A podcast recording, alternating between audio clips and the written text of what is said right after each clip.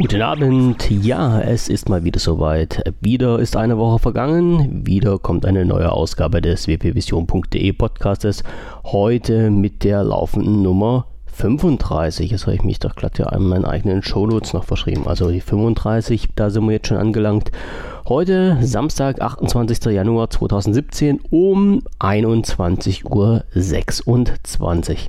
Also die geplante Kontinuität ist nicht eingetroffen, aber naja, schauen wir mal. Den kriege ich heute auch noch raus, sodass ihr wieder ganz regulär am Samstag euren Podcast habt. Ja, womit fange ich diese Woche an? Ich fange diese Woche an ganz einfach mal mit dem Thema Apps. Wie viele schon wissen, gibt es gerade im Bereich bei Windows 10 Mobile und ja eigentlich auch Windows 10 immer dieses, diesen erhobenen Zeigefinger, immer dieses böse Winken, immer dieses Gelächter, dass es halt keine Apps gibt. Und ich habe im Forum, also bei wpvision.de, gibt es einen Tweet, der sich damit beschäftigt mit neuen Apps, mit eingestellten Apps und App Updates. Und was mir halt aufgefallen ist, wir haben einen User, der sich da in den letzten Tagen reingeklinkt hat. Und zwar der Hannibal L. Punkt. Und der muss wohl irgendwie totaler WhatsApp-Fan sein, soweit ich das gesehen habe. Und er hat seit dem 19. Januar, also jetzt seit neun Tagen, äh, immer gepostet, wenn es halt eine neue Version von WhatsApp bzw. WhatsApp Beta äh, gab. Und ich muss sagen, ich bin eigentlich überrascht, denn das ging also gefühlt jeden Tag kam ein Update, ist natürlich nicht so. Also äh, die Updates, die kamen äh, aller paar Tage raus, aber mich hat es doch wirklich überrascht, dass halt gerade WhatsApp wirklich sich so rankniet und für den Bereich Windows 10 Mobile und auch äh, Windows Phone 8.1 sehe ich hier gerade immer noch die Apps sehr regelmäßig und sehr stetig aktualisiert, so dass eigentlich niemand sagen kann, dass wir da im, im Verzug sind. Also ich weiß, es gibt viele Apps, die es für Windows 10 Mobile nicht gibt und äh, dass es auch schade ist, aber WhatsApp scheint sich ja irgendwie gefangen zu haben und seine Apps immer auf den aktuellen Stand zu bringen. Und wie gesagt, das gilt halt für die aktuelle Version von WhatsApp, also diese reguläre Version und die Beta soweit wie ich das sehe. Und wenn ich mich nicht gerade recht verschaut habe, ist heute schon wieder eine aktuell, also eine, ein Update rausgekommen. Also das geht, ist wirklich Wie's Brezelbacken, ich, ich schaue mal kurz nach, wie gesagt, seit dem 19.01. postet hier unser Hannibal L. Punkt seine Updates oder beziehungsweise die Updates und das sind rausgekommen 1, 2, 3, 4, 5 und mit den heutigen 6. Also in 9 Tagen 6 Updates für WhatsApp und WhatsApp Beta ist eigentlich gar nicht so schlecht, wie ich finde. Also vielleicht können wir hier noch ein bisschen ja, Hoffnung hegen, dass sich da andere Unternehmen auch noch mit einklinken und uns mit ihren Apps erfreuen. Ja, weiter geht's äh, mit der Insider, mit Insider-Programm. Es gab hier mal, ich habe in den letzten Podcast schon mal so ein bisschen angedeutet, dass ich es halt sehr schade finde, wenn die Version für den PC und für den Mobile-Bereich nicht zeitgleich rauskommen. Naja, und ich hatte eigentlich gedacht, das hat sich wieder gefangen, aber ja, scheiße, was der Mond schien helle. Gerade diese Woche es war es halt wieder so, dass nur für den PC eine aktuelle Version rausgekommen ist, und zwar die 15019 rausgekommen gestern, also am 27.01. Und ja, die Mobile-Version lässt halt noch immer ganz stark auf sich warten. Also es gab ja halt von äh, Dona plus immer wieder die äh, wunderschöne Meldung nach dem Motto, ja, für den Mobile-Bereich gibt es heute nichts, nur für den PC-Bereich. Aber damit müssen wir halt auch irgendwie leben. Und ich habe aber misslicherweise festgestellt, als ich in den letzten Podcasts immer so erwähnt habe, ja, es gibt ja für den Mobile-Bereich keine neuen Builds muss ich mich mal immer ein bisschen korrigieren jetzt im Nachhinein. Denn wenn ich jetzt für den Mobile-Bereich gesprochen habe, bin ich jetzt immer von den Fastring ausgegangen. Also korrekterweise muss ich sagen, meine Aussagen beziehen sich mal auf den Fastring. Und äh, deshalb kann ich auch sagen, dass zum Beispiel für den ähm, Release Preview Ring ein Update rausgekommen ist, die 14393.726, also im Mobile-Bereich. So, also es ist für den Mobile-Bereich was rausgekommen, aber nicht was für den Fast Ring. Soweit, so gut. Also wer sich halt auf diesen Release Preview Ring bewegt, der hat diese Woche ein Update bekommen. Wer sich auf den Fast Ring da bewegt, hat leider nichts bekommen. Ich weiß auch nicht, wann das rauskommen soll. Ich lasse mich einfach mal überraschen. Es sah aber so aus, als ob da in nächster Zeit, also erst in den nächsten Tagen, nichts kommt. Aber wir wissen ja, bei Donner sind wir halt immer so ein bisschen ja, auf dem Bereich, äh, wo man nicht weiß, was heute gesagt und morgen getan wird. Also es gab ja schon öfters so die Situation, wo gesagt wurde, naja, heute kam nichts mehr oder heute kommt kein Update mehr und dann zwei Stunden später war es draußen. Also ich habe gerade nochmal nachgeschaut, bisher ist noch nichts drin. Lassen wir uns überraschen, ob in den nächsten Tagen was rauskommt oder ob sich das wieder auf nächste Woche verschiebt. Auch im Bereich Microsoft Rollout von Updates äh, ist noch eine kleine Information aufgetaucht und zwar geht es da um Outlook.com. Also wir wissen ja, oder beziehungsweise ihr wisst ja, dass Microsoft im Hintergrund vom äh, Office Online-Bereich etliches geändert hat. Also dass da neue Server bereitgestellt wurden, die äh, ganze Architektur im Hintergrund umgestellt wurde und halt auch der ganze Office-Bereich dort neu organisiert wurde und in, ja, in diesem Zuge wurden halt quasi alle Konten umgestellt, äh, die man jetzt bisher online normal erreichen konnte unter Outlook.com. Ja, damals hieß das glaube ich auch schon so, also da, zumindest war es unter Outlook.com zu erreichen. Und äh, es wurden halt gesagt, ja, dieser Bereich, also dieser Mail-Bereich und verbunden mit halt äh, Kalendereinträgen und Kontakten wird geändert. Das war im letzten, naja, ich muss schon sa fast sagen, halben Jahr, also so lange läuft das, glaube ich, schon, äh, sollte das eigentlich vonstatten gehen und sollte jetzt eigentlich auch beendet sein, war es aber nicht. Also es gab wohl irgendwo eine kleine Information von Microsoft, dass halt genau diese Umstellung im Hintergrund bei Outlook.com noch nicht so hundertprozentig erfolgt ist, dass man aber in nächster Zeit damit rechnet, dass es dann fertig ist. Und in diesem Zusammenhang gab es noch eine oder gibt es noch eine kleine Information von mir. Denn es hat sich, äh, oder andersrum, ich habe irgendwann mal bemerkt, dass ich ganz automatisch ein Datum, was in einer E-Mail aufgetaucht ist, in meinen Kalender eingetragen hat. Also ich glaube, ich hatte da schon mal in einem Podcast davon erzählt, oder zumindest im Forum hatte ich einen Artikel geschrieben. Da gab es halt so sinngemäß eine, eine Informationsmail, wo drin stand, ja, wir haben in Ihrer Mail vom irgendwann eine Information gefunden für einen Termin, den haben wir automatisch in Ihren Kalender eingetragen.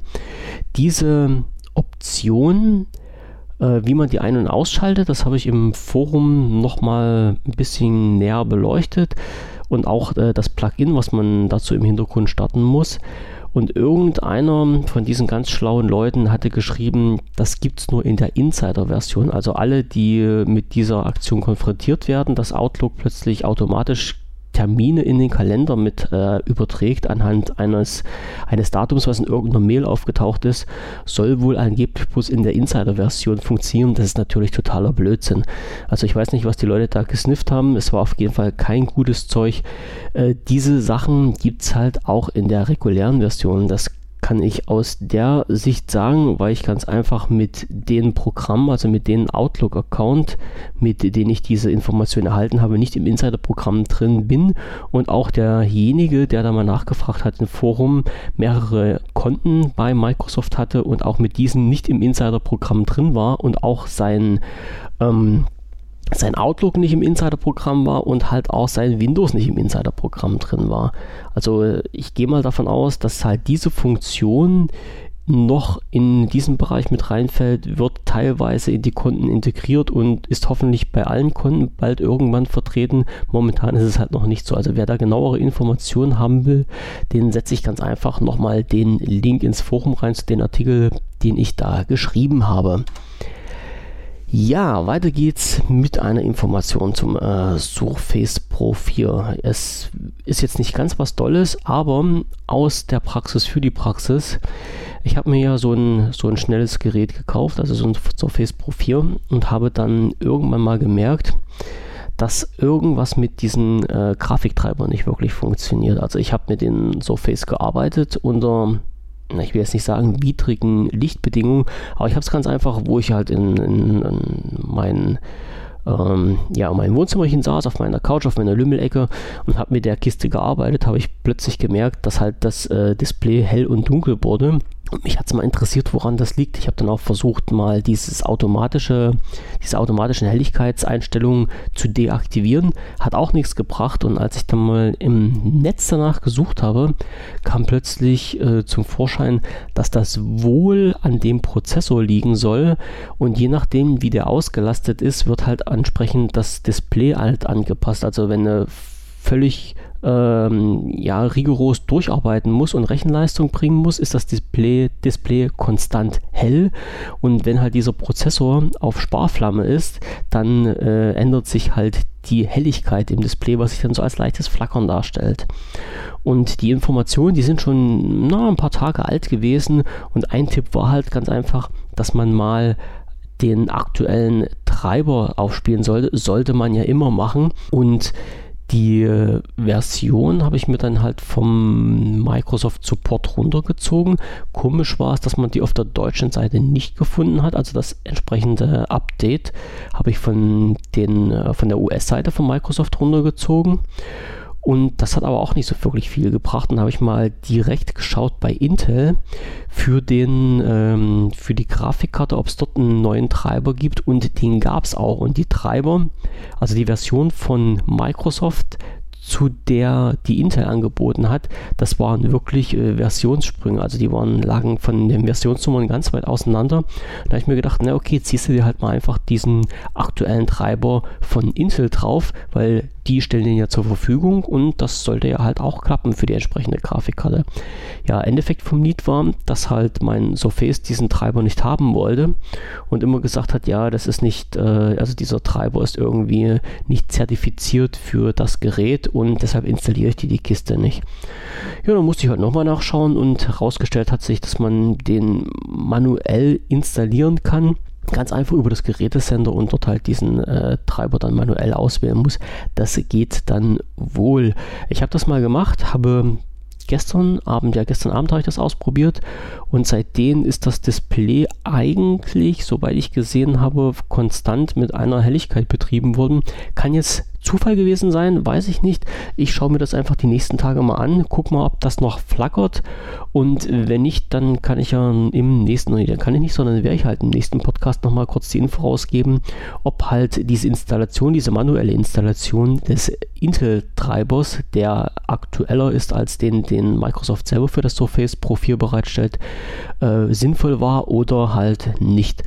Ich weiß jetzt nicht, warum sich Microsoft wirklich so ganz dolle dagegen sperrt, einen Originaltreiber, den Intel rausgebracht hat, für halt diese Hardware äh, nicht installieren zu lassen, aber die werden sicherlich irgendwelche Gründe dafür haben. Ja, ich weiß es nicht, ich kann es halt bloß sagen, was passiert ist, beziehungsweise was nicht und kann halt noch den Tipp geben, einfach mal im Forum, also bei wpvision.de, in den entsprechenden äh, Tweet reinzuschauen und dort mal nachzulesen, was es da für aktuelle Treiber gibt und wie man den halt manuell auf den Surface Pro 4 oder auf den anderen Surfaces installieren kann. Ja, und nächstes Thema Personalkarussell in den letzten Tagen oder ja eigentlich auch schon in den letzten Wochen gab es so ein bisschen einen großen Würfelbehälter bei Microsoft, also zehn Würfel rein, mal kräftig geschüttelt und dann ausgerollt und wir lassen uns mal überraschen, was bei rumkommt. Rumgekommen ist zum Beispiel, dass bei Microsoft jetzt ein Mensch eingestellt wurde, und zwar der Kevin Scott, der Manager bei LinkedIn war. Also LinkedIn nochmal kurz zur Erinnerung, ein Unternehmen, was äh, dafür also ein Online ein Online-Portal, was dafür gesorgt hat, dass man eigentlich seine beruflichen Kontakte so aufrechterhalten und managen konnte. Und dieser Kevin Scott war Manager bei LinkedIn und da Microsoft LinkedIn eingekauft hat, haben sie den Kevin Scott gleich mit eingekauft und der ist jetzt wohl Chief Technology Officer, also kurz CDO bei Microsoft geworden. Was das nun so für einen Hintergrund hat, beziehungsweise was der da machen soll, steht natürlich auf einem anderen Blatt. Nähere Infos sind dann noch nicht rausgekommen. Ja, schauen wir einfach mal, was halt der Kevin Scott jetzt bei Microsoft anstellt oder nicht anstellt und dann machen wird oder nicht. Ja, und mit Einstellungen ist das so eine andere, also so, so eine Sache und die andere Sache sind Entlassungen. Und davon betroffen wurde äh, oder davon betroffen ist unter anderem der Brian Rupert. Brian Rupert, dieser kleine lustige Mensch, der die Keynotes und Produktvorstellungen von Microsoft gehalten hat. Also ich, einige werden ihn sicherlich kennen, das ist immer so ein ich will jetzt nicht sagen, so etwas dicklicher Mensch, aber so einer, der gut halt im, im Leben und im Saft steht und äh, seinen berühmt-berüchtigten Hut immer auf hat und ein bisschen Schwung in die Bude bei Microsoft gebracht hat, wenn es um Produktvorstellungen ging. Und dieser Brian Rupert wurde jetzt entlassen. Wie gesagt, die ganzen Hintergründe dafür stehen halt offen. Microsoft hat sich, soweit ich gesehen habe, nicht weiter dazu geäußert. Ich habe gerade nochmal bei, bei LinkedIn reingeschaut, denn da Dort hat Brian Ruber auch noch sein Profil und dort ist aktuell als Berufsbezeichnung noch äh, drin äh, Windows äh, Spokesperson at Microsoft im Bereich äh, Marketing und Werbung. Und das heißt, ich denke mal, der hat sein, sein, Profil einfach noch nicht geändert. Also lassen wir uns mal überraschen, was mit Brian Hooper dort wird und ob er sein Profil bei LinkedIn aufrechterhält oder hat, ob er halt aus lauter Verzweiflung und Wut an Microsoft jetzt auch sein Profil löscht. Ja, das ist natürlich nicht so eine schöne Sache. Viele haben ihn gemocht, weil er halt so eine erfrischende und natürliche Art hatte, die Produkte da ein bisschen an, ja, an uns User weiterzugeben. Aber Microsoft wird sicherlich auch sich was dabei gedacht haben, dass dieser Mensch entlassen wurde. Und es wurde halt nicht nur dieser Mensch entlassen, sondern es war halt auch so eine Entlassungswelle, soweit ich gelesen habe. Und es sind einige Mitarbeiter von Microsoft davon betroffen, dass sie halt in, also ihre Kündigung erhalten haben und in den nächsten Tagen bzw. Wochen dann ihren Job bei Microsoft verlieren. Ja, und noch ein bisschen was fürs Personalkarussell. Unser lieber Herr Nadella ist jetzt irgendwie in den Aufsichtsrat bei Starbucks gekommen. Also was da dahinter steckt, das will ich gar nicht wissen. Es war halt bloß eine Schlagzeile, der treibt sich jetzt dort rum. Ja, meiner Meinung nach sollte mal lieber was Sinnvolles bei Microsoft machen, als sich da bei Starbucks rumzutreiben. Aber naja, was soll's. Wir haben da ja nicht viel mitzureden. Und schon kommen wir zum letzten Thema, beziehungsweise ich komme zum letzten Thema. Ähm, Geschichte Datenschutz. Es gab vor einiger Zeit eine ähm, Anfrage der US- Regierung an Microsoft, beziehungsweise ich muss das mal andersrum drehen.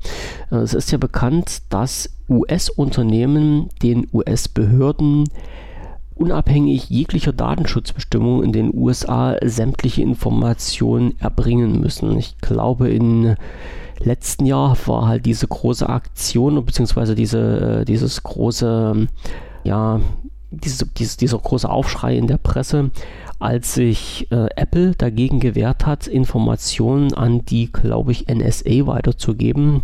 Dann, da ging es damals darum, dass wohl irgendein Mensch, der dann als Terrorist verdächtigt war, ein iPhone hatte und die US-Regierung halt auf die Daten von diesem iPhone zugreifen wollten und äh, die US-Behörden zu Apple gesagt haben, ihr müsst uns jetzt dieses iPhone öffnen und müsst uns die Daten geben, die dort abgespeichert sind. Und Apple hat gesagt, nee, machen wir nicht. Also wir geben alle Daten raus, die in der Cloud sind, auf die wir auch Zugriff haben.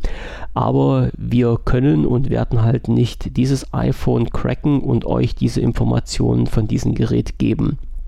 Das hat riesige Wellen geschlagen und äh, ich muss auch ehrlich sagen, es hat wohl auch äh, nur so ein Riesenkonzern wirklich in die Macht gehabt, der US-Regierung mal wirklich Paroli zu bieten. Also wer da nähere Informationen braucht, gebe ich nachher noch ein paar Internetadressen raus, wo es halt wirklich um diesen äh, Bereich Datenschutz geht. Also wie gesagt, äh, Apple hat dann gesagt, nee, machen wir nicht. Und es haben sich viele andere Unternehmen, unter anderem auch Microsoft, dazu sympathisiert und haben gesagt, ja, das ist eine super Geschichte von Apple, wir unterstützen die, wir unterstützen dieses Vorgehen und sind halt auch dafür, dass unsere Daten nicht immer halt ohne jegliche Begründung an die US-Regierung, an die US-Aufsichtsbehörden weitergereicht werden müssen. Und äh, ja, wie gesagt, die US-Regierung hat sich dann einen externen Menschen in externen Unternehmen, ein externes Unternehmen geholt, was das iPhone dann irgendwie geschafft hat zu cracken und Apple war aus dieser Geschichte raus. Also es war halt ein kleiner Erfolg in Sachen Datenschutz, ja, den man eigentlich noch ein bisschen weiter unterstützen musste. Und jetzt ging es nochmal in diese Richtung und zwar wissen wir ja, dass Microsoft halt viele ich sag's mal, Serverfarmen unterhält, beziehungsweise Datenzentren, wo halt die Daten gespeichert werden und das halt nicht nur in der USA, sondern halt überall auf der Welt. Und jetzt kam es mal wieder dazu, dass die US-Regierung an Microsoft herangetreten ist und Daten abverlangt hat, die auf einen Surfer lagen in, wenn ich mich jetzt nicht recht irre, irgendwo Großbritannien. Ich muss mal schnell schauen, ob ich das jetzt irgendwie finde. Kann auch sein, dass es irgend so eine Kanalinsel war oder sowas. Ja, es war Irland, genau. Es, also hier steht noch eins, zwar ein irisches Rechenzentrum und Microsoft hat gesagt, nö, wenn die Daten, also wenn die, ja genau, wenn die Daten nicht auf einem Rechenzentrum in der USA bzw. im Hoheitsgebiet der USA gespeichert werden, geben wir die euch nicht raus. Und da gab es wohl ein ziemlich starkes Hackmack hin und her zwischen Microsoft und der US-Regierung und es kam letztendlich raus, dass Microsoft diese äh, Daten nicht aushändigen muss. So, und das Ganze lief dann halt unter dieser Schlagzeile US-Berufungsgericht bestätigt ein Urteil zugunsten von Microsoft und halt dieses Urteil war halt, dass gesagt wurde, die US-Regierung darf von ihren eigenen Unternehmen, die im Land ansässig sind, nicht Daten verlangen. Also sie darf schon verlangen, aber sie kriegt sie nicht, wenn die Daten nicht im Zugriffsbereich der USA gespeichert sind, sprich irgendwo im Ausland. So, also ein relativ großer Erfolg von Microsoft. Das Ganze müsste dann theoretisch natürlich auch passieren mit den Daten von, äh, von Facebook, die ja dann auch irgendwo halt so auf den Kanalinseln rumliegen. Aber es ist jetzt wieder so eine widersprüchliche Geschichte, wo ja, wo man halt nochmal so irgendwie ein bisschen in die Tiefe rumgraben muss. Also ich, ich weiß ja zum Beispiel, dass es bei Facebook einige Geschichten gab, die nicht so ganz sauber abgelaufen sind. Sprich, es sind äh, Posts rausgekommen bei Facebook, wo deutsche Bürger, deutsche Organisationen, ich ich sag's mal jetzt ganz flach, beleidigt wurden und halt diese Menschen versucht haben, den Urheber dieser Posts rauszubekommen und gesagt haben, lass uns doch mal halt äh, die Information zukommen, lass uns mal die IP zu, also zu, Facebook gesagt haben, lass uns mal die IP zukommen, damit man halt entsprechend rechtliche Schritte gegen diese Menschen einleiten kann, die dort irgendwelche vermeintliche Unwahrheiten gepostet haben. Und da hat sich Microsoft äh, hingestellt und hat gesagt, nö, kriegt ihr nicht obwohl halt diese Daten im Rechenzentrum hier halt in Europa lagen. So, also wie gesagt, das ist jetzt so ein zweischneidiges Schwert. Einerseits weigern sich oder, oder haben jetzt die Unternehmen, die hier in Europa Serverfarmen betreiben, ja äh, den großen Vorteil, die Daten nicht an die US-Regierung rausgeben zu müssen. Andererseits weigern sie sich aber halt auch, obwohl sie jetzt hier in Deutschland sind, die Daten an entsprechende deutsche Behörden rauszugeben, beziehungsweise an Menschen aus Europa, aus Deutschland, die das betrifft und die entsprechend rechtliche Schritte einleiten wollen. Ich habe jetzt meine ganz persönliche Meinung dazu, die wohl ein bisschen ab des alltäglichen Weges ist. Aber wie gesagt, wenn die Leute, die es betrifft und die entsprechend dagegen rechtlich vorgehen wollen, die sind natürlich jetzt ein bisschen geschmiert. Für die ist das schade. Ähm, ich will jetzt nicht sagen, ich finde das gut so, dass die Daten nicht rausgegeben werden, aber im Sinne des Datenschutzes finde ich es nicht schlecht, dass halt nicht wirklich jeder ganz einfach mal eine Anfrage an Microsoft, Facebook, Twitter und was weiß ich auch immer stellen kann und fordern kann, dass halt Daten rausgegeben werden. Also irgendwo muss man jetzt mal einen Konsens ziehen zwischen Presse- und Informationsfreiheit und zwischen ja den Recht der einzelnen Personen äh, und muss dann halt mal sagen, ja, was ist jetzt wichtiger, dass Informationen im Sinne der Pressefreiheit veröffentlicht werden oder dass jeder, der sich dann irgendwie betroffen fühlt, dagegen klagen kann und die Leute, die die Information rausgegeben haben, verklagen kann. Das heißt, dass halt auch diese Informanten, dass die Whistleblower, dass die Unternehmen die Nachrichten veröffentlichen, die gar nicht veröffentlicht werden sollten oder dürfen, jetzt äh, damit rechnen können oder rechnen müssen, verklagt zu werden, aus der Hinsicht, dass halt Facebook, Microsoft, wer auch immer die Daten weitergibt. Also ich, ich finde es jetzt schon so nicht schlecht, wenn man eine Plattform hat, wo man Informationen posten kann, äh, die wichtig für die Öffentlichkeit sind, ohne dafür letztendlich an den Pranger gestellt werden zu können. Also das ist schon so eine Geschichte, wo sich bei mir wirklich die Geister ein bisschen streiten. Ja, und gleich zum Thema Datenschutz. Das ist jetzt so ein, ein Thema, wo hier ein paar mehrere Themen bei mir aufgeschlagen sind kam vor ein paar Tagen eine Information rein und zwar, dass die Suchmaschine DuckDuckGo, ich weiß nicht, ich weiß nicht, wer die kennt, ich bin auch bloß irgendwie durch dummen Zufall auf die gekommen. Also die Suchmaschine DuckDuckGo ist eine Suchmaschine, die anonymisierte Zugriffe äh, dann als, als Suchergebnis macht. Das heißt, wenn man über diese Suchmaschine irgendwas raussucht, werden die Daten nicht abgespeichert, es werden keine Cookies gesetzt. Das heißt, man kann auch nicht nachvollziehen, wer wann welche Informationen abgefragt hat. Zumindest im Nachhinein nicht, weil die Informationen nicht gespeichert werden. Und da gab es jetzt die Meldung dazu, das muss ich nochmal schnell schauen, die hieß dann, äh,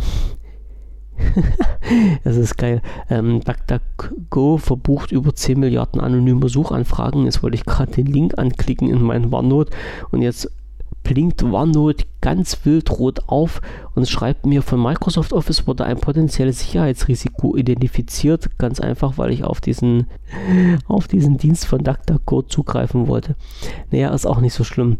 Ähm, ich kann es mir jetzt auch nicht rausholen. Also wie gesagt, also diese Anonymisierungs, äh, diese Anonymisierungssuchseite, Suchportal DuckDuckGo hat äh, in letzter Zeit immer mehr Zugriffe, wird immer mehr von den Usern wahrgenommen und ich denke mal, das ist halt auch keine schlechte Idee, wenn man so ein bisschen was für sich selber für den Datenschutz tun will. Also es wird ja schon viel mitgesnifft und man muss jetzt nicht zwingend über die ganz großen Suchmaschinen ins Netz gehen, sondern benutzt halt so eine Geschichten wie DuckDuckGo und äh, versucht darüber zu arbeiten und eure Daten in ein bisschen zu verbergen, weil es geht ja außer euch selber kein was an, was ihr im Netz so alles macht.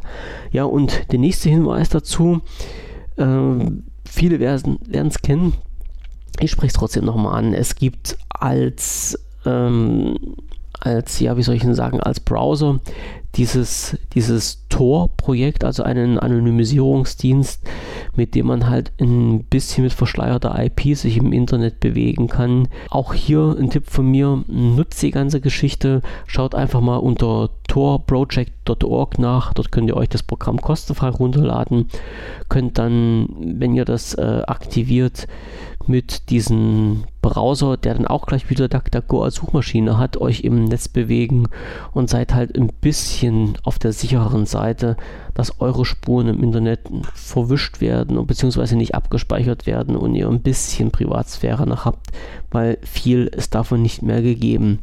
Und daraufhin gleich noch ein Punkt, der jetzt mit aufgetaucht ist. Es gibt so ein irgendwie so ein Projekt, äh, deutsche, deutsche Cloud-Sicherheit und komischerweise hat sich auch Microsoft mit da drauf gestürzt. Also die Deutsche Telekom war das, glaube ich, die hat wohl so einen Bonus gekriegt, dass halt ihr Rechenzentrum als irgendwie extrem sicher und liegt in Deutschland und unterliegt den deutschen Datenschutzbestimmungen abgestempelt worden. Und äh, Microsoft hat sich damit eingehakt und hat halt dort auch äh, Surfer angemietet, die jetzt ich sag's mal in Anführungsstrichen, unter deutsches Datenschutzrecht fallen und es wird halt immer so ganz offiziell gesagt, ja, das sind doch Sachen, also in Deutschland ist doch alles ganz toll und schön und gut und wir lieben doch den Datenschutz über alles und ihr werdet nicht überwacht. Ey Leute, wenn ihr sowas hört, zeigt da einfach den Stinkefinger. Also so ein Scheiß, kann ich nur sagen, äh, gibt es wahrscheinlich nur in Deutschland. Also ich würde sicherlich von diversen Politikern gesagt, es gibt in Deutschland ein Datenschutzgesetz. Ja, das ist wohl richtig, das existiert auch irgendwo auf dem Papier.